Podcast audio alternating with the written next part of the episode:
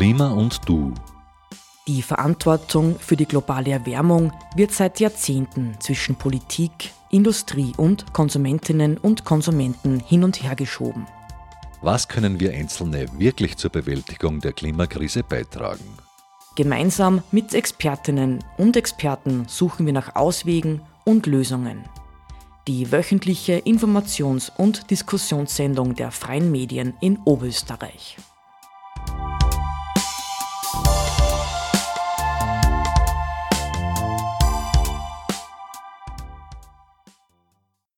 Hallo, liebe Zuseherinnen von DorfTV und alle Hörerinnen der oberösterreichischen freien Radios.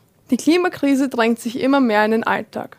Doch leider versagt die Politik noch immer, geeignete Maßnahmen zu setzen, um die Erderhitzung auf 1,5 Grad zu begrenzen. Jetzt überlegen sich immer mehr Menschen, was sie als Individuum beitragen können, um die Klimakrise etwas abzuschwächen. Dafür unterhalte ich mich heute mit Mirko Jaworek. Er ist ein Scientist for Future und ist Experte im Bereich, wie kann ich meinen Lebensstil verändern. Meine erste Frage an dich ist, wie eben schon erwähnt, du bist ein Scientist for Future. Wer sind die Scientists for Future und wie bist du dazu gekommen? Ja, danke zunächst mal für die Einladung. Die Scientists for Future haben sich äh, gegründet, wie die Klimastreikbewegung groß geworden ist, wie Wissenschaftlerinnen und Wissenschaftler auf der ganzen Welt äh, gesagt haben, ja, die jungen Menschen, die da auf die Straße gehen, äh, haben ein berechtigtes Anliegen und das ist wirklich ernst. Die Klimaschutzziele werden nicht entsprechend umgesetzt. Es gibt keine verbindlichen Umsetzungspläne. Und ähm, dann haben insgesamt ähm, 270.000 Wissenschaftlerinnen und Wissenschaftler allein im deutschsprachigen Raum eine Petition unterzeichnet, wo sie das sehr schön und klar ausformuliert haben. Und wir haben uns dann in Oberösterreich äh, auch gefunden, ein paar, eine Handvoll also Wissenschaftlerinnen und Wissenschaftler, vor allem an der Johannes Kepler Universität, aber auch an anderen Universitäten und treffen uns monatlich und versuchen Aktionen zu starten wie äh, Vorlesungen zum Thema Klimaschutz, aber auch Presseaussendungen zu Themen, wenn wir merken, da ist jetzt eine wissenschaftliche Meinung in der Öffentlichkeit zum Thema Klimaschutz gefragt. Und du machst so Auftritte wie hier bei DorfTV. Genau. Hast auch schon einen Vortrag gehalten, oder? Ja, genau, hier auf der Volkshochschule und den gibt es online auf DorfTV zum Nachschauen. Ja. Ich würde gerne, bevor wir darüber reden, was man gegen die Klimakrise machen kann, vielleicht noch einmal die Basics durchkauen und dafür haben wir auch Folien vorbereitet. Und das erste, glaube ich, am wichtigste Basic-Thema für die Klimakrise ist das CO2. Wieso reden wir eigentlich die ganze Zeit darüber? Und da haben wir jetzt diese ähm, Folie mit dem Kohlenstoffdioxid-Kreislauf. Und ich würde dich bitten, dass du vielleicht den Kreislauf kurz einmal mhm. erklären kannst. Ja, das Kohlendioxid ist ein unsichtbares Gas, das in der Luft vorkommt, zu einem eigentlich irrsinnig geringen Anteil, also 0,05 Prozent, das ist äh, extrem wenig. Und das ist eigentlich in einem ja, millionenlangen äh, Kreislauf immer schon zirkuliert. Das heißt, es wird von den Pflanzen aufgenommen aus der Luft. Mit Photosynthese werden daraus bio, äh, biologische Substanzen aufgebaut. Also zum Beispiel Bäume bilden dann mit ihren Laub und ihren, ihren, ihre Stämme und ähm, dieses Material wird dann zum Beispiel ähm, so von Tieren aufgegessen oder äh, auch zum gewissen Teil verbrannt. Und dabei entsteht wieder genau dieses CO2, das aus der Luft gebunden worden ist. Und eigentlich wird dann genau diese Wärme wieder freigesetzt, die durch die Sonne von der Pflanze gebunden worden ist. Also so ist eigentlich äh, nie mehr CO2 entstanden, sondern es ist immer genau dieselbe Menge, die CO2 aus der Luft entnommen wurde, wieder an die Luft zurückgegeben worden. Und jetzt in den letzten 1, 200 Jahren hat sich das sehr massiv geändert, weil wir begonnen haben, äh, fossile Energien anzuzapfen. Also das sind Reste aus dem CO2-Kreislauf, die über Jahrmillionen so immer schön kleinweiß in, der Erde verschwunden sind und die jetzt aber innerhalb extrem kurzer Zeit äh, freisetzen. Und damit entsteht eben ein extremes Ungleichgewicht, weil wir viel mehr CO2 in die Atmosphäre entlassen, als ein natürlicher Kreislauf äh, vorgesehen ist. Diese Erhöhung des CO2-Anteils in der Atmosphäre führt jetzt zum Treibhauseffekt. Das ist jetzt so das nächste wichtige Thema. Kannst du das vielleicht auch kurz erklären? Ja, also die äh, das, die Anreichung des CO2s, ja, auch wenn das nur statt 0,025, 0,05 Prozent sind, was immer noch verdammt wenig ist, aber die Erdatmosphäre reagiert extrem empfindlich auf den CO2-Gehalt und ein erhöhter CO2-Gehalt verhindert, dass äh, die Abstrahlung der Wärme in den, in den, ins Weltall in dem Ausmaß erfolgen kann wie bisher. Das heißt, es wird mehr Wärme zurückgehalten und es kommt infolgedessen zu einer globalen Erwärmung. Und mit wie viel Grad globaler Erwärmung kann man irgendwie rechnen? Gibt es da äh, Schätzungen? Also zunächst einmal ist es so, dass äh, die, äh, der ganze Kreislauf ein gewisses Mehr an CO2 verkraften kann. Diese Schwelle haben wir aber schon in den 1970er Jahren überschritten. Und inzwischen sind wir ungefähr beim Dreifachen von diesem Grenzwert. Das heißt, es ist eigentlich völlig klar, dass es zu einer Erwärmung kommen muss und dass das gar nicht mehr verhinderbar ist. Und die 1,5 bis 2 Grad Erwärmung sind sozusagen der, der beste Fall, den wir jetzt noch, wenn wir ähm, das CO2 drastisch innerhalb der nächsten äh, Jahrzehnte auf Null zurückfahren, noch erreichen können. Ja? Also eine, die Erderwärmung gar nicht mehr zu, gar nicht zu haben, ist, ist den, den Zeitpunkt haben wir längst verpasst. Ja.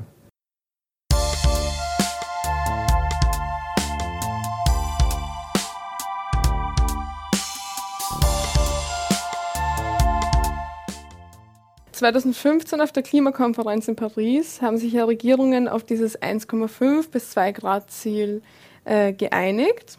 Und mir persönlich ist das irgendwie ein wichtiges Ziel, weil es ein Anhaltspunkt ist, weil sonst hat man ja nicht viele Anhaltspunkte. Man weiß eben, wie du gerade gesagt hast, es geht sowieso weiter, es wird sich sowieso erwärmen, es wird sich sowieso vieles verändern.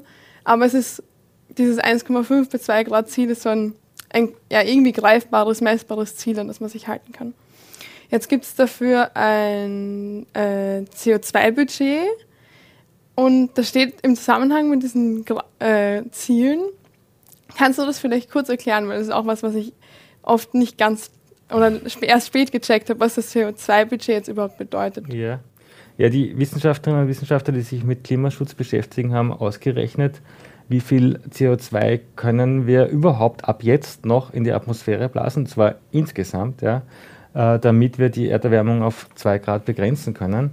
Und das ist eine äh, Menge, die natürlich mit 600 Gigatonnen sich niemand vorstellen kann. Ja.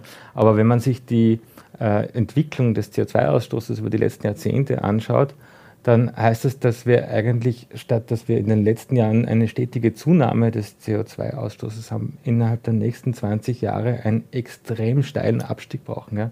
Das ist eine so gravierende Änderung. Also man muss sich vorstellen, wir machen jetzt die Entwicklung der letzten 200 Jahre in 10 bis 20 Jahren eigentlich rückwärts. Ja? Also eine, ein zehnfacher Zeitraffer im Rückwärtstempo. Ja? Und das, äh, das ist so eine einschneidende Veränderung, das schaffen wir nur mit gemeinsamer Anstrengung. Und ergibt es jetzt für dich Sinn, dass man sagt, okay, ich rechne mir ein, oder man rechnet sich ein Pro-Kopf-Budget aus und an das kann sich dann jede Person versuchen anzuhalten? Auf jeden Fall, das ist ein, ein ganz guter Anhaltspunkt, dass man mal weiß, was ist der eigene Beitrag und wie viel, vor allem wenn man das dann auch nach Bereiche, wie wir es dann uns wahrscheinlich noch genauer anschauen werden, wenn man es nach Bereichen aufschlüsselt, äh, welchen Bereichen meines Lebens kann ich wo wie viel, äh, also bin ich für wie viel CO2 verantwortlich und wie viel kann ich jeweils durch welche Maßnahmen einsparen. Wo stehen wir jetzt als Österreicherinnen zum Beispiel? Also weißt du zufällig auswendig, welchen Fußabdruck wir gerade haben? Ja, wir sind im Durchschnitt bei 12 Tonnen CO2 etwa pro Jahr. Und das ist weltweit gesehen, ähm, befinden wir uns da sozusagen im, Wohlstandsecke, in der Wohlstandsecke, ja, also äh, wo wir einen relativ hohen CO2-Ausstoß pro Kopf haben. Also ärmere Länder und Regionen, wie zum Beispiel in Südostasien, haben teilweise einen, unter, also einen Pro-Kopf-Ausstoß, der unter dem weltweiten Durchschnitt liegt. Ja. Und andere Länder natürlich haben auch einen, wie USA, haben einen noch höheren CO2-Ausstoß pro Kopf. Ja. Das heißt, es ist umso wichtiger, dass wir beginnen quasi. Auf jeden Fall. Ja. Ähm, jetzt hast du gemeint, 12 Tonnen CO2. Gibt es irgendwie kann man sich eine Tonne CO2 irgendwie vorstellen? Gibt es da einen Anhaltspunkt? Ja. Äh, also ein, man kann es einmal von der Erzeugerseite sehen. Also eine Tonne CO2 entsteht, wenn man ungefähr 400 bis 500 Liter Benzin verbrennt. Ja. Und das ist ungefähr so viel, wie eine Autofahrt nach Spanien und zurück von Österreich ausmacht. Äh, und wenn man sich dann versucht vorzustellen, äh, oder wenn man jeden Tag 10 Kilometer mit dem Auto fährt im Jahr, dann kommt auch übers Jahr diese Menge zusammen. Wenn man sich jetzt vorstellt, wie viel Gas ist das, ja, weil CO2 ist eben unsichtbar, äh, wie, sieht aus wie Luft, ist nicht spürbar. Und wenn ich es jetzt in einen Ballon füllen würde, dann wären, also gehen in einen Ballon ungefähr zwei Tonnen CO2 rein, ja. Also ein Heißluftballon. Nicht so ein ein kleiner Spielzeugballon, sondern ein Heißluftballon. Das sind ungefähr zwei Tonnen CO2. Und wenn ich dann aber die, das CO2 noch äh, verteile in die Luft zu diesen geringen Konzentrationen, wie es äh, jetzt in der Luft vorkommt, dann sind es ein paar hundert Ballons, ja, weil das CO2 so dünn äh, ist. Also das so, so wenig CO2 in der Atmosphäre vorkommt. Mhm. Das heißt, zusammengefasst pro Kopf sechs äh, Heißluftballons CO2. Genau. Genau. Mhm. Aber viel wichtiger ist eigentlich, woher die entstehen, ja, weil dort mhm. fängt der Fisch zum Stinken an, sozusagen.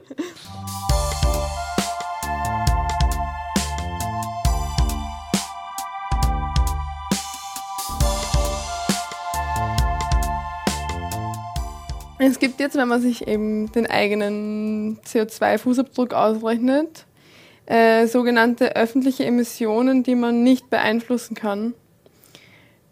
Und diese ähm, öffentlichen Emissionen kann man halt vielleicht schon so insofern beeinflussen, dass man eben politisch aktiv wird und sich einsetzt gegen mhm. diese öffentlichen Emissionen oder halt einsetzt für eine klimaneutrale Welt und ähm, Druck auf die Politik ausübt. Mhm. Und das ist ja dann quasi diese politische Ebene, ja. das, äh, was man selber machen kann. Magst du vielleicht zu der politischen Ebene ein bisschen was erzählen? Oder?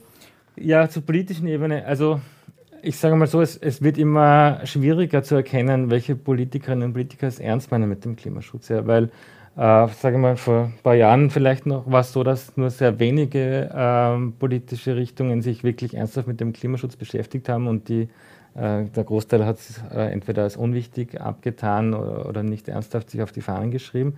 Und jetzt mittlerweile hat sich das geändert. Das haben wir eigentlich schon viel mehr ähm, erkannt, dass das ein, ein, brennendes Thema ist und dass das äh, für viele Leute auch Grundvoraussetzung ist, um, um eine wählbare politische Partei zu sein. Und jetzt äh, gibt es aber auch viele, die sich das eben auf die Fahnen heften und aber nicht so wirklich ernst meinen. Ja? Also Klimaschutz, das ist einfach für uns eine, eine ganz neue Dimension. Ja? Also da geht es nicht so jetzt wenn ich das vielleicht ein bisschen mit dem Umweltschutz vergleiche, darum, da und dort ein paar Maßnahmen sich herauszuglauben und dann zu sagen, ja, ich tue jetzt was für den Klimaschutz, sondern es geht um ein ganz knallhartes Ziel, das eine Herausforderung ist in einer Dimension, wie wir sie eigentlich äh, im Alltag und in der normalen Politik nicht haben. Ja? Und ähm, dann gibt es eben Politikerinnen und Politiker, die versuchen das ähm, zu verharmlosen ja? und, und sagen halt, ja, wir, tun was und wir machen da was, aber wir machen das, dass niemand wehtut, so ungefähr. Und, und da muss man, das ist für, für also Wählerinnen und Wähler, glaube ich, wirklich sehr schwierig, das auseinanderzuhalten, welche Politiker und Politikerinnen meinen es ernst und welche tun nur so, als ob sie Klimaschutz machen wollten. Ja? Und da sind aber wir als Scientists for Future natürlich auch, oder versuchen zumindest, indem wir Presseaussendungen machen und auf solche Missstände hinweisen. Ja.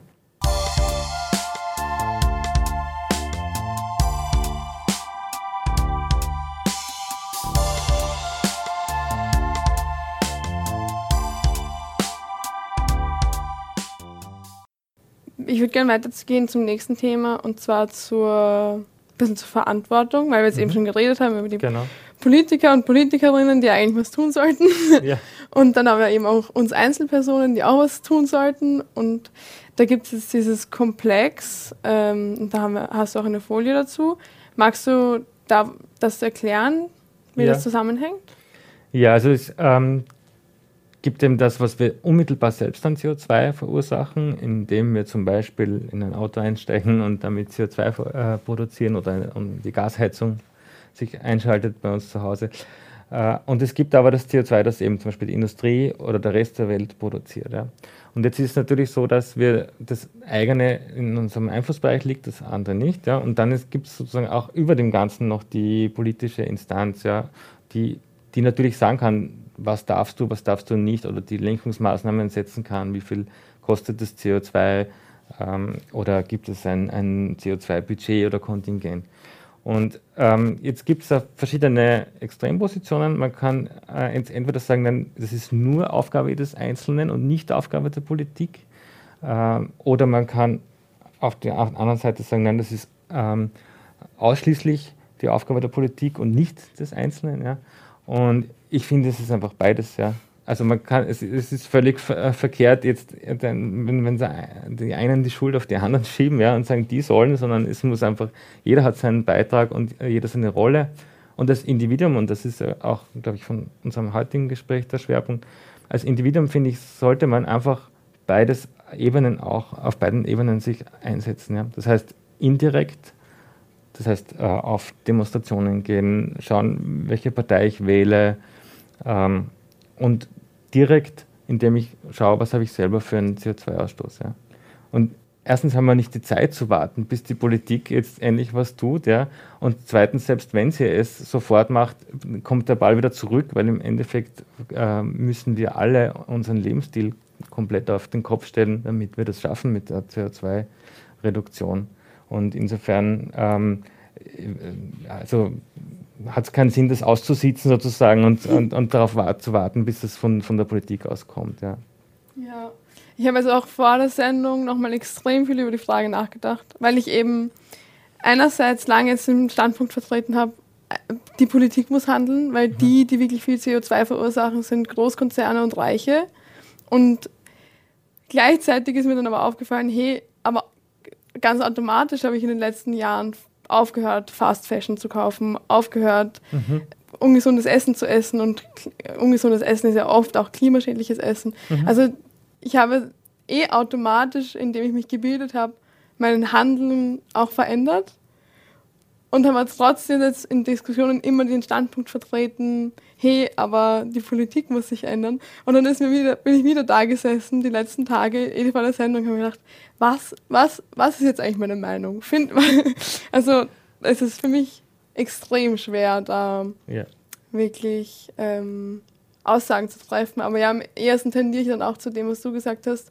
Es ist zu spät, um sich diese Fragen zu stellen. Wir müssen auch alles, genau. alle ja. tun. Ja. ja.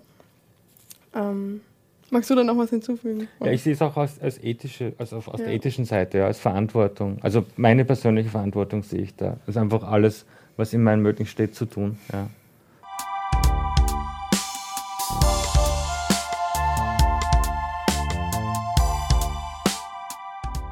Wir können jetzt weitergehen und über diese Maßnahmenbereiche reden. Also es gibt da wieder eine schöne Folie, die wir haben.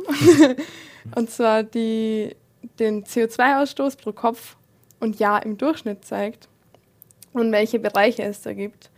Und da möchte ich wieder dich bitten, kannst du vielleicht diese Bereiche vorstellen, was dazu sagen? Ja, gern. Also wir sehen das in einem Art Tortendiagramm aufgetragen. Das heißt, dieser ganze Kreis äh, sind diese 11, irgendwas Tonnen pro Person und Jahr, die wir im Durchschnitt als in Österreich ähm, als CO2 in einem Jahr produzieren. Und ja, diese Ecken, die wir diese Tortenecken zeigen dann den jeweiligen Anteil in den verschiedenen Bereichen. Wir haben einen sehr großen Bereich, das ist Konsum, also unser Konsumverhalten, dann ähm, den Bereich Mobilität, den Bereich Wohnen, dann noch einen Bereich Ernährung und einen Bereich Strom und dann gibt es noch so einen Zwickel, das sind die öffentlichen Emissionen. Also dieser Anteil der pro Kopf ähm, auf uns fällt, aber den wir nicht beeinflussen können. Und das sehen wir eigentlich schon, das sind nur 7,7 Prozent. Ja? Also natürlich ähm, muss die Öffentlichkeit auch schauen, äh, die Industrie und so weiter, aber eigentlich äh, für unseren Pro-Kopf-Anteil sind wir zu ähm, über 90 Prozent verantwortlich durch unser eigenes Verhalten. Ja? Deswegen finde ich das auch so wichtig. Ähm, genau, und das ist aber eben jetzt das, äh, kein Budget, das wir sozusagen gut haben, sondern das ist das, was wir aktuell pro Kopf verbrauchen. Ja? Und das Ziel ist eigentlich, dass wir das in, innerhalb von 20 Jahren auf Null reduzieren. Ja? Und zwar in allen Bereichen. ja? Äh, und das ist natürlich ein hartes Ziel. Das äh, kann, sich, kann man sich da kaum vorstellen, wie das gehen soll. Nicht? Aber es ist so, ähm, dass es jetzt schon möglich ist, wenn wir nachher sehen, dass auf so einen kleinen Kreis, also auf etwa ein, ein ein Zehntel des jetzigen zu reduzieren und den Rest, da brauchen wir dann technologische Unterstützung. Ja, das geht mit den jetzigen Technologien nicht. Ja. Aber da müssen wir von beiden Seiten sozusagen müssen wir da zusammenhelfen, dass wir auf diese Null, auf dieses Nullziel wirklich hinkommen. Ja. Mhm. Jetzt gibt es da diese drei Strategien, um CO2 zu reduzieren. Suffizienz, Effizienz und erneuerbar. Die habe ich mir aus deinem Vortrag rausgepickt. Ja. Und wollte dich auch jetzt wieder bitten, ob du die drei Begriffe erklären kannst.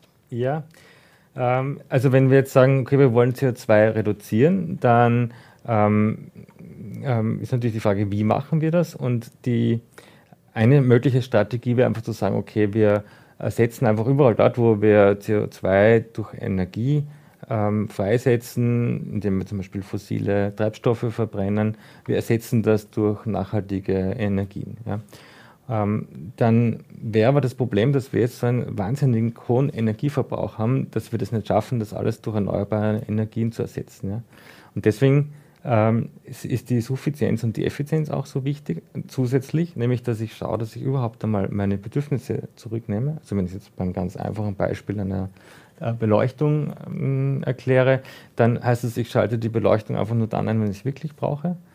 Und der zweite Schritt ist dann Effizienz, also das, was ich brauche mit möglichst wenig Energie. Das heißt, ich nehme eine energieeffiziente Beleuchtung statt einer Glühbirne, zum Beispiel eine LED-Beleuchtung.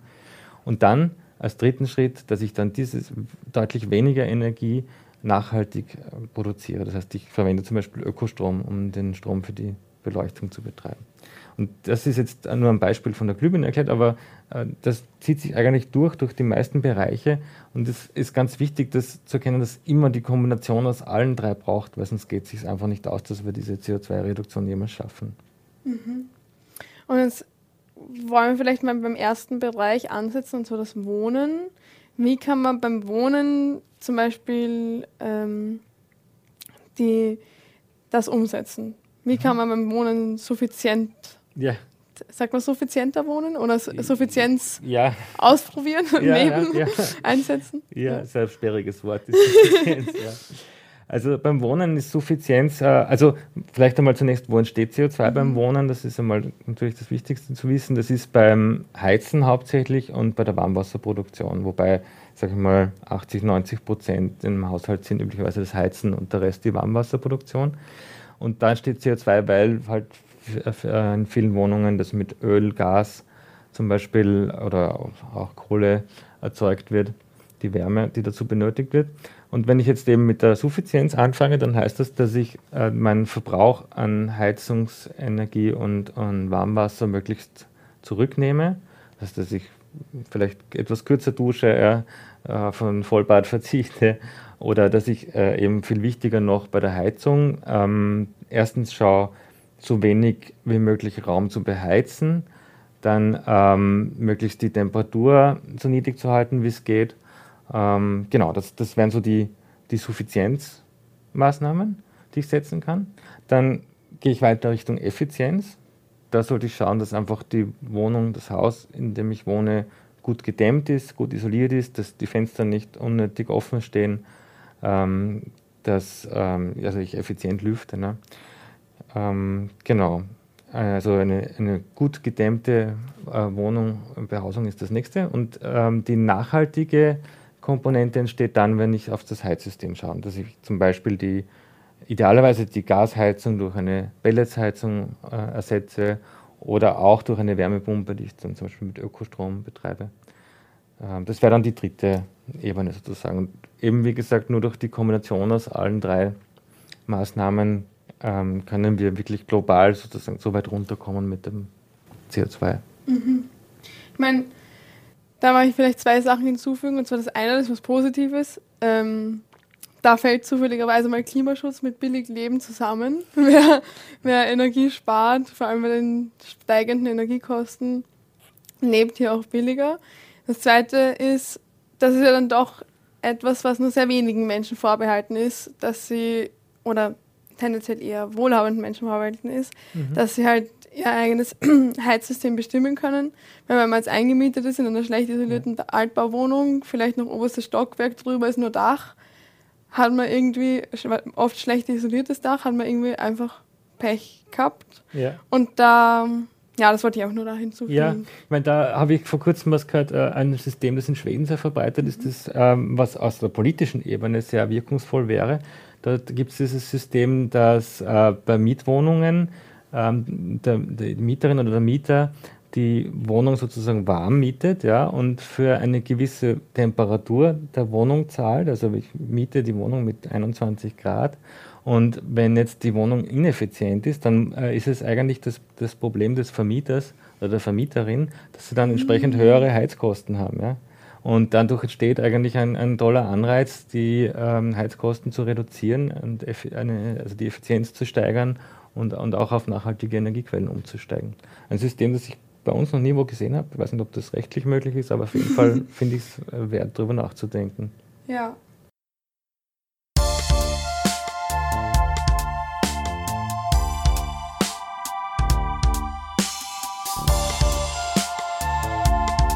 Ich würde gern weitergehen zu den Energiequellen fürs Heizen und mhm. da vielleicht mal kurz noch einen Vergleich machen, weil das ist schon, finde ich, sehr eindrucksvoll wie, welchen Unterschied es jetzt eben gibt. Ja, also grundsätzlich, wir haben da oben die, die drei äh, Biomassen, also Scheitholz oder Holzpellets oder im Biogas, die eigentlich im Grunde genommen CO2-neutral sind, weil sie einfach das CO2, das eben von Pflanzen gebunden wird, wieder freisetzen. Das ist eigentlich nur ein, ein Speicher für, für Sonnenenergie sozusagen. Ein bisschen CO2 entsteht derzeit noch, weil die Produktionswege ähm, nicht immer CO2-frei sind. Zum Beispiel werden die Pellets mit dem Diesel-LKW ähm, zu den Verbraucherinnen und Verbrauchern zugestellt. Ähm, damit haben wir also vergleichsweise eigentlich fast gar keinen CO2-Ausstoß bei diesen drei Energiequellen. Dann gibt es die fossilen Energien, das Erdgas, Öl und Kohle. Und da ist es so, dass ich eben, wir sehen immer aufgetragen in diesem Diagramm, wie viel CO2 entsteht, um ähm, eine Kilowattstunde zu erzeugen, also immer dieselbe Wärmemenge. Und da ist, sehen wir schon einen wesentlichen Unterschied zwischen Erdgas und Kohle. Das ist also bei Erdgas entsteht eigentlich nur ungefähr halb so viel CO2, wie wenn ich Kohle verbrenne und Öl liegt irgendwo dazwischen. Das ähm, hat auch lange Zeit dazu geführt, dass äh, Erdgas als klimafreundlicher bezeichnet worden ist, wobei es braucht, produziert immer noch CO2 und es ist eigentlich kein äh, maximal eine Übergangstechnologie, ähm, die eigentlich für den Zeitraum, der schon vorbei ist, äh, okay war, aber ab jetzt ist eigentlich schon längst nicht mehr okay. Ja, und ähm, das, ähm, da kann man eigentlich nichts dran rütteln, das ist so, ja. Äh, was nur noch schlimmer ist, ist, wenn ich dann mit Strom heize und dieser Strom aus ähm, Erd, also Erdgas oder Öl oder Kohlekraftwerk stammt, ja. weil es nämlich so ist, dass wenn ich aus Wärme Strom erzeuge, ich, ich maximal ein Drittel der produzierten Wärmeenergie in Strom umwandeln kann. Und wenn ich die dann wieder verheize, brauche ich sozusagen dreimal, produziere ich für dieselbe Wärme dreimal so viel ähm, Kohlendioxid, als wenn ich die, diesen Energieträger direkt in Wärme umwandle. Ja. Also ist zwar ein, ein seltener Fall glücklicherweise, dass ähm, mit, also mit einer Stromheizung zum Beispiel ähm, aus Nicht-Ökostrom geheizt wird, aber trotzdem, jeder, der das so macht, sollte sich eigentlich sofort einmal nach einer Alternative umschauen. Ja, äh, bleiben wir gleich beim Ökostrom.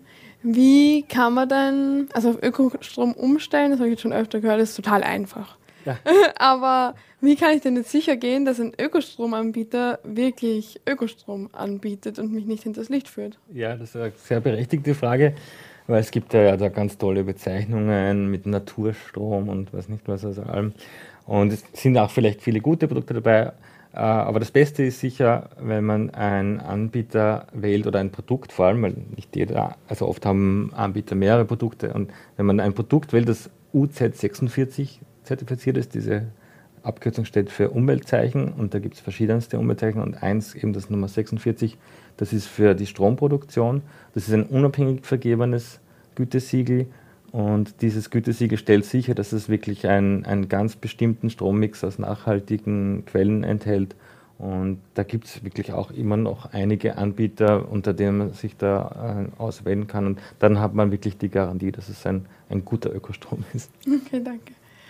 Und ähm, jetzt braucht man Strom im Haushalt ja nicht nur zum Heizen, sondern auch zum Fernschauen, Wäsche waschen, kochen etc.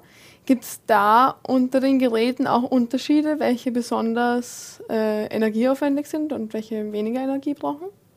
Also es gibt da grundsätzlich zwei Arten von Geräten, die, die sozusagen die Stromfresser sind im Haushalt. Das eine sind einmal die, die Wärme produzieren, weil Wärme Produktion braucht einfach am meisten Strom.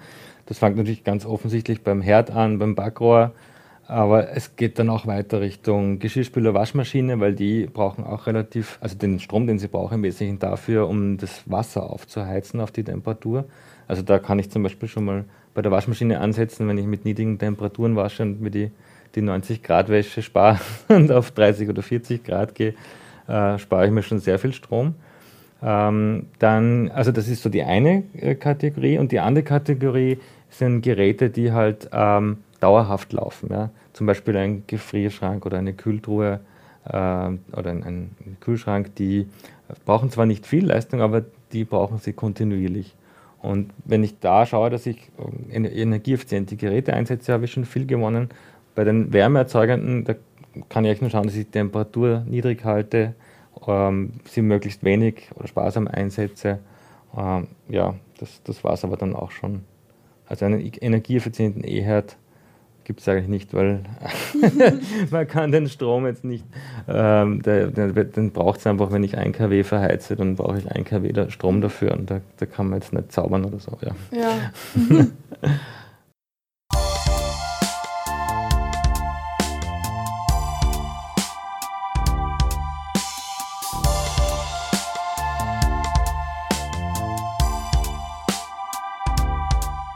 Gehen wir weiter zum nächsten Thema, zur Mobilität.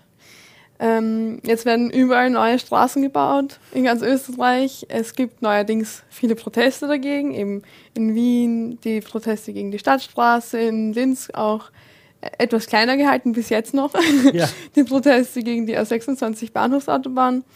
Ähm, jetzt wollte ich dich fragen, was ist deine Meinung? Braucht es überhaupt noch neue Straßen?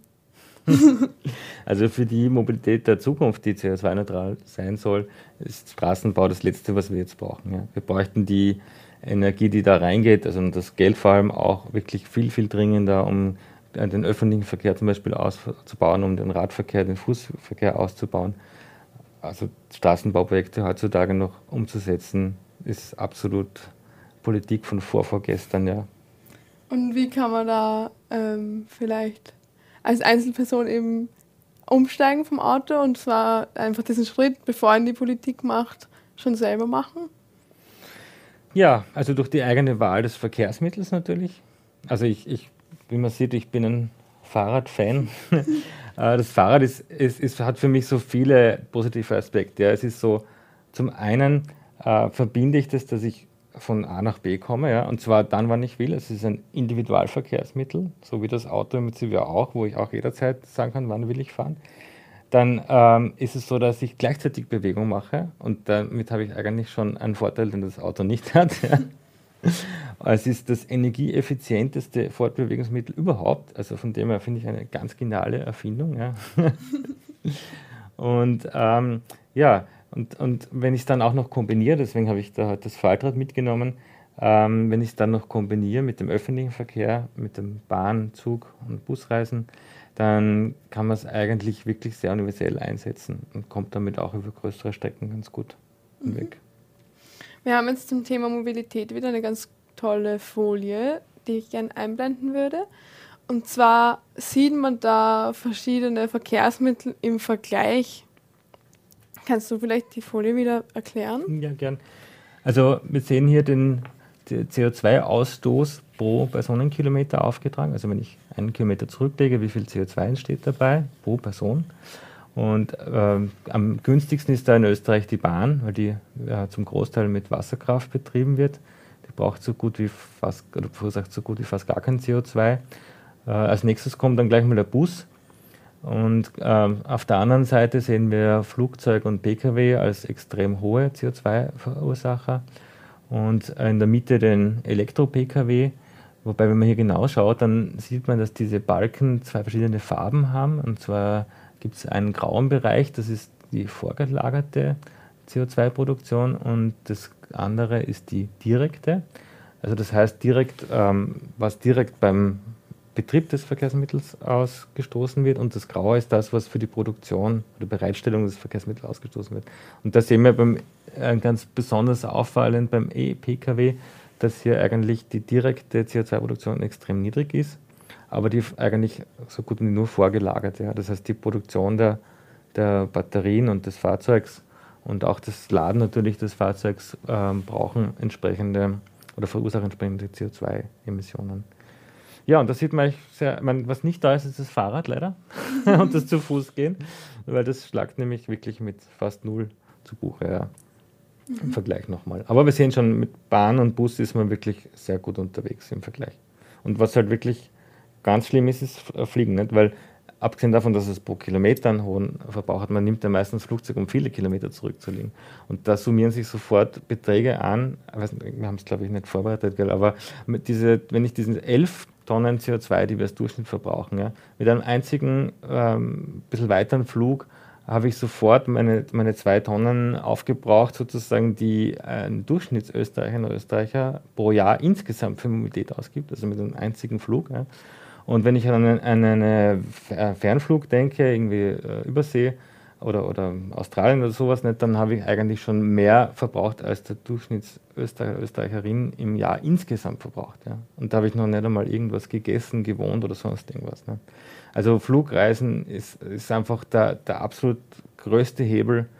Äh, und vor allem ist es auch sehr ungleichmäßig verteilt. Ja. Also es gibt, es sind relativ wenig Menschen in der Bevölkerung, die die, die, die, die meiste Flug CO2 verursachen, ja, und viele, die gar nicht fliegen. Und wenn die, die fliegen, das entsprechend reduzieren, äh, das muss jeder sich selber an seiner Nase nehmen, weiß jeder selber am besten dann könnte man wirklich da schon einen sehr großen Hebel bewirken und CO2 reduzieren. Ja. Ich denke, beim Fliegen ist vielleicht auch noch der Punkt der Ungerechtigkeit einfach so klar sichtbar, weil wir leben nun mal in der Mitte von Europa. Für uns ist sehr viel sehr leicht zu erreichen. Aber jetzt jemandem auf Neuseeland zu erklären, hey, du musst ab morgen nicht mehr fliegen und wir, wir leisten uns das noch, das ist, finde ich, schon besonders, mhm. besonders unfair. Ja. Auf der anderen Seite geht es ja um Gewohnheiten und Gewohnheiten sind bekanntlich sehr, sehr schwer zu verändern. Ja. Und ich bin ein bisschen Anhängerin der Theorie, dass es mit Scham und Schuldgefühlen nicht so gut geht. Haben wir vielleicht attraktive, positive Inputs für die Zuseherinnen und Zuseher und Hörerinnen und Hörer, ähm, wie man eben sein Verhalten ändern kann. Also mir fällt zum Beispiel zum Flug sofort ein, wenn man fliegt, dann verpasst man die ganze Strecke. Ich bin einmal nach Griechenland geflogen und habe es voll bereut, weil ich mir dann am Ende gedacht habe, ja. hey, die ganze Strecke hätte ich richtig gern gesehen. Ja. Und ich, damals noch Schülerin, privilegiert mit zwei Monaten Ferien, hätte mir das auch zeitlich ja. wirklich leisten genau. können. Aber ich habe es nicht gemacht, weil eben ich mit einer Freundin gemeinsam geflogen bin und die wollte nicht und der war das dann zu unsicher und mhm. es hätte doch irgendwie 100 Euro mehr gekostet mit dem Zug und mhm. ja, genau. Also das wäre vielleicht ein positiver Anreiz, der mir gerade so spontan eingefallen ist, sich die ganze ja. Reise zu geben und nicht das zu verpassen. Ja. Also es gibt da zwei Aspekte für mich. Das eine ist sozusagen der persönliche Aspekt. Und wenn ich selber etwas verändern möchte in meinem Verhalten, und ich praktiziere das ja auch schon seit, seit ich zurückdenken kann, dann ist es für mich ganz wichtig, dass ich das ähm, mit Freude mache ja, und dass ich mir überlege, wie kann ich das positiv äh, sehen oder, oder ja, also jetzt, dass das Positive einfach im Vordergrund steht. Also dass ich jetzt nicht ähm, denke, ah, jetzt bin ich da mit dem Rad so lange unterwegs, sondern dass ich mir denke, ah, schön, da kann ich jetzt eine Strecke mit dem Rad zurücklegen und ich suche mir vielleicht, nehme ein bisschen mehr Zeit sogar, fahre nicht die kürzeste Route, sondern suche mir eine schöne Route, die, die, äh, ja, die ich richtig genießen kann. Also der Genuss ist für mich einfach wichtig. Also sobald ich das als Entbehrung sehe, dann, dann ja, macht es keinen Spaß mehr. Äh, das, das ist so, wenn man es aus Eigeninitiative angeht. Ja. Das andere, wenn, wenn ich jetzt sozusagen aus, von der politischen Ebene Menschen dazu bringen will, ihr Verhalten zu verändern, hat sich halt leider gezeigt, äh, mit den Anreizen, ähm, da reagieren die Leute sehr träge drauf. ja. Also da muss man schon sehr, sehr viel Anreize geben und das ist, also man kann das ja auch beziffern in, in Geld oft, ja. Da muss ich schon also extrem günstig machen bis gratis oder vielleicht den Leuten sogar was zahlen, damit sie ihr Verhalten ändern. Äh, Im Gegensatz zu, wenn ich etwas teuer oder unattraktiv mache, äh, bewirkt das viel schneller eine Verhaltensänderung. Ja. Mhm. Und die Frage ist halt, ob wir es uns leisten können, sowohl finanziell als auch zeitlich, dass wir nur auf der politischen Ebene nur mit Anreizen äh, arbeiten. Ich meine, das passiert ja jetzt auch schon zu wissen, es gibt in vielen Bereichen Förderungen für umweltfreundliches Verhalten. Und ähm, man sieht einfach, dass greift zu wenig. Ja? Und die Frage ist halt, kann man sich leisten, jetzt die Förderungen noch viel größer zu machen und kann man sich leisten, das, das Gegenverhalten, das klimaschädliche Verhalten nicht zu begrenzen. Ja? Ich glaube, und das sagen auch viele Wissenschaftlerinnen und Wissenschaftler aus dem Bereich der Verhaltensforschung, dass es beides braucht. Ja? Also es braucht äh, Anreize, aber es braucht auch, also das nennt man dann Pull, Faktoren, genau, muss man aufpassen, das nicht verwechseln, und die Push-Faktoren, also die, dass man den Leuten äh, buchstäblich ein bisschen in den Hintern tritt, ja, das, das braucht es einfach auch, weil sonst kriegt man den Kahn sozusagen nicht vom Fleck. Ja.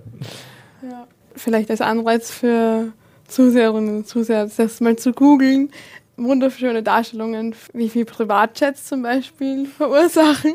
Und ich denke mir, das, das könnte man von mir aus morgen verbieten.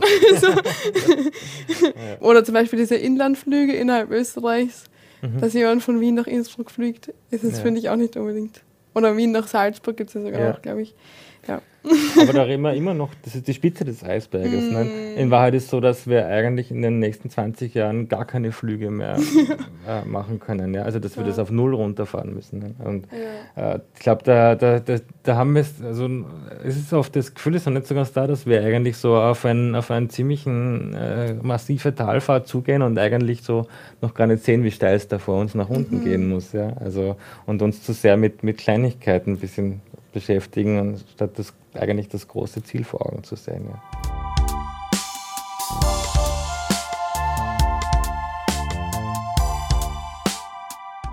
Bei den Kleinigkeiten würde ich gerne kurz bleiben. Ja. Und zwar das Strohhalmverbot. Ja. Was, was hältst du davon? Also ich hatte das ziemlich arg, diese Kampagne, wo man plötzlich überall, vor allem ich äh, auf, mit Social Media Konsum, extrem viele Schildkröten gesehen habe und wie sehr die unter Strohhalmen leiden. Und dann Werbung, kauf dir jetzt den Metallstrohhalm oder mhm. jetzt mhm. führen wir Papierstrohhalme ein. Wie geht es dir mit solchen Maßnahmen? Ja, es ist ein, fast ein bisschen schade, weil es den Fokus weglenkt von den wesentlichen Themen. Ja. Also natürlich, das jetzt für sich gesehen, ist das ein, ein, ein Umweltthema, ja, und viele Strohhalme landen vielleicht unachtsamerweise äh, in der Natur und nicht im, im, im, Kunststoffmüll, wo sie eigentlich wieder recycelt werden. Ja.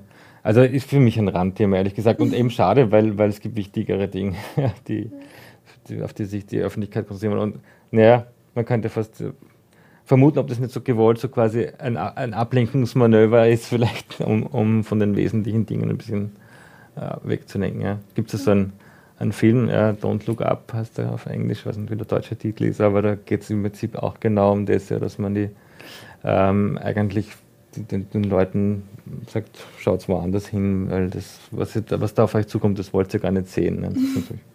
ja. Ich spreche das deswegen an, weil ähm, ich mir vorhin in der Sendung oft gedacht habe, eben man verlangt von Konsumentinnen oder von Individuen jetzt, dass sie sich bilden und dann eigene sinnvolle Entscheidungen treffen. Und auf der anderen Seite gibt es aber Greenwashing, wo ich jetzt auch dieses Strohhalmverbot einstufen würde, mhm. was ja mit Absicht desinformiert und eben den Fokus mit Absicht weglenkt, einfach nur damit ähm, das fossile System länger erhalten bleiben kann. Mhm. Und da habe ich mir ja, habe ich mir gedacht, es ist vielleicht sinnvoll, eben diese Sendung zu machen, um quasi Hinweise zu geben, was, man, was wirklich effektiv sein kann ja. im Vergleich zum Strohhalmverbot. Ja, genau. ähm, ja, genau. Und das war mir irgendwie nochmal wichtig auch einzubringen, weil, weil eben dieses, dieses Spannungsfeld zwischen einerseits verlangen, dass sich Leute informieren und sie gleichzeitig mit Absicht desinformieren, ist einfach unfair. Ja. Irgendwie. Ja. Ja. ja. Information und Bildung ist eigentlich ein, ein ganz wesentliches Element in dem, im ganzen Klimaschutz, weil man hat das jetzt auch gesehen bei diesen Klimaräten, die in verschiedensten Ländern gebildet wurden.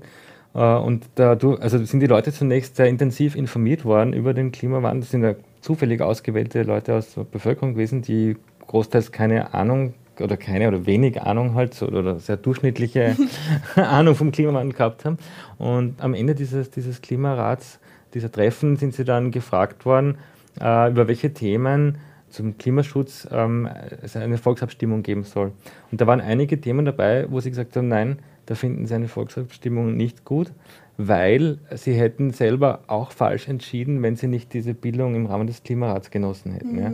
Und das zeigt einfach, wie, wie wichtig es ist, dass ähm, die Leute das auch verstehen, wozu es Klimaschutz braucht und warum es so drastische Maßnahmen braucht, weil äh, sonst, wenn sie das nicht verstehen, dann, dann wird das auch keiner mittragen. Ja? Und ich glaube fast, da, da, also da kann man jetzt nicht warten, bis die Schulen das erledigen, dieses Bildungsthema, und dann vielleicht in 30 bis 40 Jahren die Bevölkerung informiert ist, ja, sondern da, ich da, da ist wieder die Politik eigentlich gefragt, dass sie sich wirklich was überlegt und sowas wie den Klimarat quasi in groß ähm, ähm, macht, dass, dass die Bevölkerung einfach informiert wird, ja, und das auch mitträgt, was sie da umsetzen müssen, wenn sie Klimaschutz ernst nehmen in den nächsten Jahren. Ja, es läuft ja sogar gerade in Österreich ein Klimarat. Die tagen ja schon. Ja. Ich glaube, es waren schon vier Wochenenden, an denen getagt wurde. Ja. Und ich meine, noch, noch, dürfen keine Informationen nach außen dringen. Aber ich bin sehr gespannt, was da rauskommt. Und vor allem, ich glaube, das Wichtigste ist eben, dass die Menschen der Bevölkerung bereit sind, diese Entscheidungen, die höchstwahrscheinlich relativ radikal ausfallen werden, mitzutragen. Mhm. Ja. Mhm. Und das ist vielleicht auch etwas, was man als Individuum machen kann, sich einstellen darauf, ja. dass es große Veränderungen geben wird. Genau. Und ähm, dass man seine Gewohnheiten und vielleicht das bis jetzt gekannte Leben ein bisschen verändern werden muss. Aber ich kann mir auch, vielleicht, vielleicht läuft es dann im Endeffekt auch so ab, dass man es gar nicht merkt. Keine Ahnung. das ist ja, dann vielleicht der Optimalfall. das fürchte ich fast, das wird ja nicht ausgehen. Ja. ja. ja. ja ich glaube, es ist eher äh, ja, es wäre sozusagen der beste Fall, aber ich glaube, es gibt viele Leute, die erwarten sich das. Ja. Mm. Die erwarten sich, dass, dass es technologische mm, Entwicklungen gibt, die letztendlich so gut sind, dass sie ihr eigenes Verhalten in keinster Weise ändern müssen. Und ich glaube, von dieser Vision, da müssen wir uns wirklich verabschieden. Das wird sich nicht ausgehen. Ich finde das auch ehrlich gesagt gar keine schöne Vision. Also die Vorstellung, dass einfach nur ähm, Geräte CO2 aus der Luft saugen, ja. ähm, finde ich eigentlich gar nicht so toll, weil ja mit umweltschädlichen Verhalten ja auch ganz viel Menschenrechtsverletzung passiert und das ja direkt zusammenhängt. Mhm. Und wenn ich jetzt zum Beispiel aufhöre, Fast Fashion zu konsumieren, höre ich ja nicht nur auf, die Natur zu also Naturverpestung zu unterstützen und zu finanzieren, sondern auch Menschenrechtsverletzung. Mhm. Das hängt ja oft sehr stark zusammen. Und deswegen bin ich auch irgendwie ein Fan davon zu sagen, hey, wir brauchen generelle Veränderungen, eben nicht nur das CO2 aus der Luft pumpen. Genau. genau. Oder saugen eigentlich ja. eher. Ja, es bietet euch extrem, diese Veränderungen bieten extrem viel Chance, ja. dass wir unsere Lebensqualität erhöhen können. Ja? ja? Weil wenn wir zum Beispiel unser Mobilitätssystem so umstellen, dass wir den Autoverkehr deutlich reduzieren können, dann ist es äh, viel, viel äh, die Lebensqualität in den ähm, Siedlungen oder überhaupt die Lebensqualität viel höher, weil wir durch, durch Verkehr viel weniger beeinträchtigt werden ja? und uns viel freier fortbewegen können.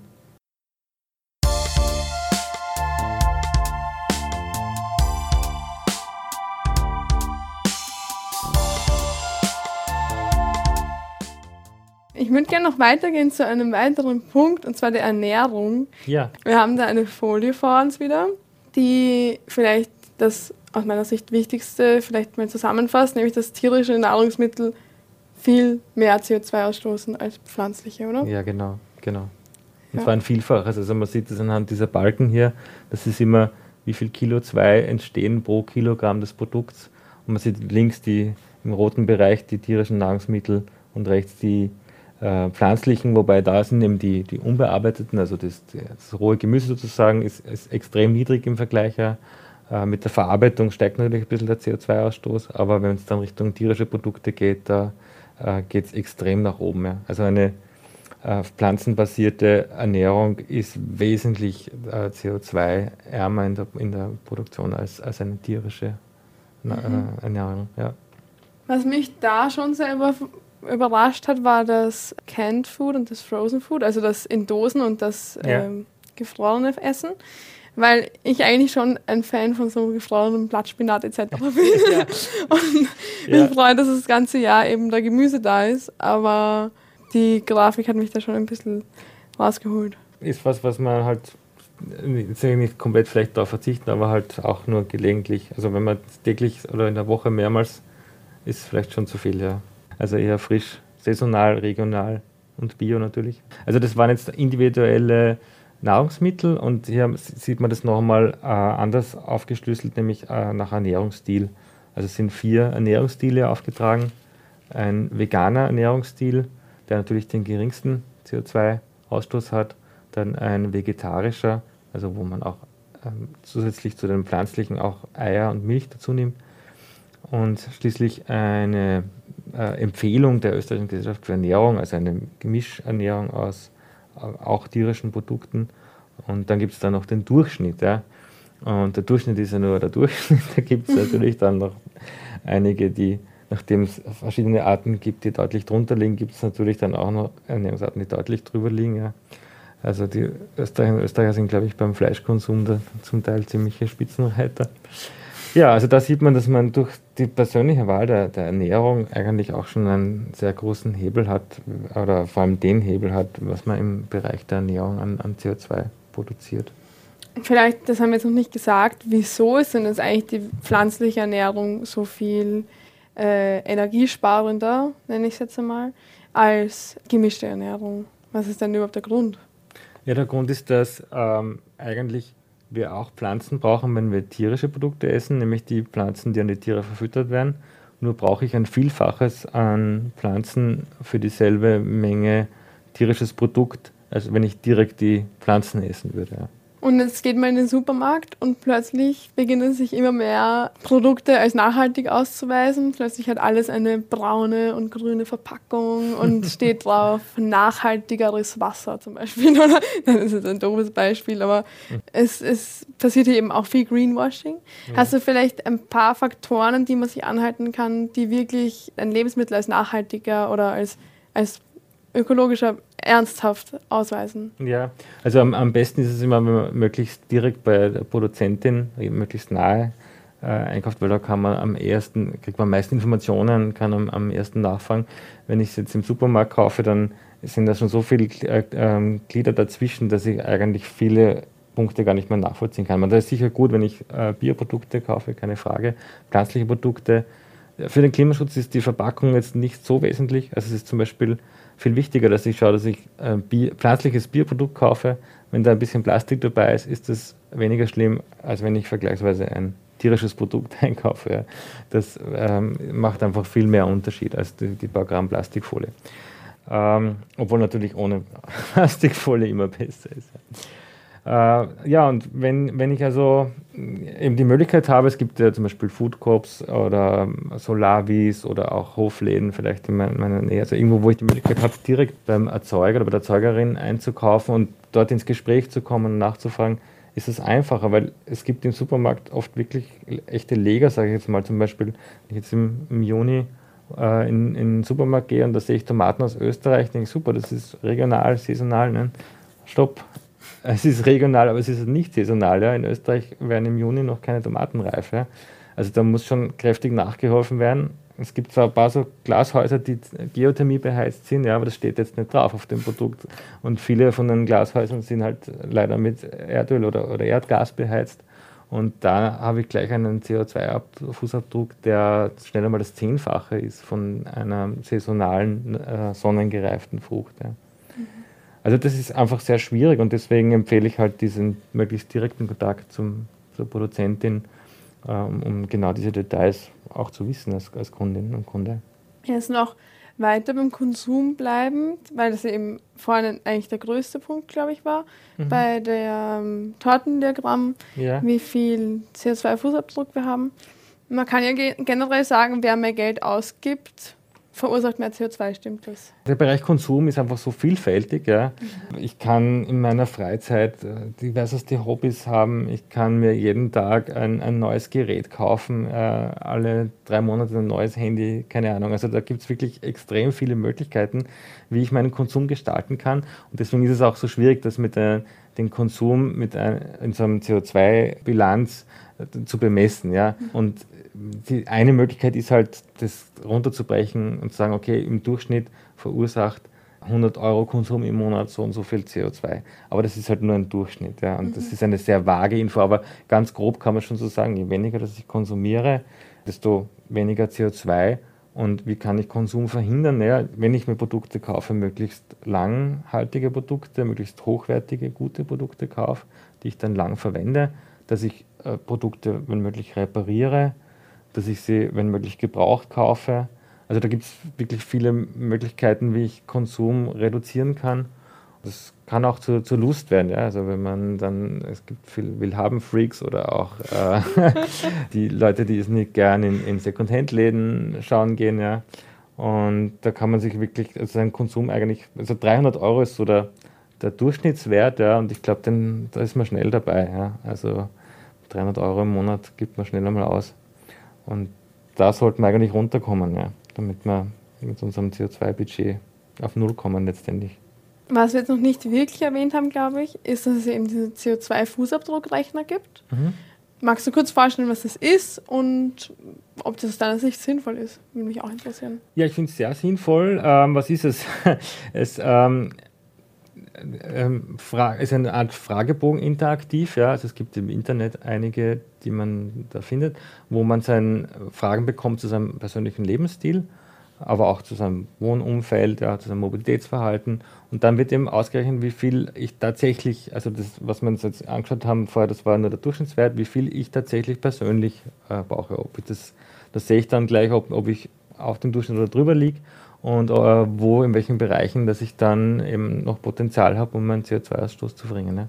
Finde ich extrem sinnvoll, unbedingt mal reinschauen und wer es noch nicht gemacht hat, mal ausprobieren.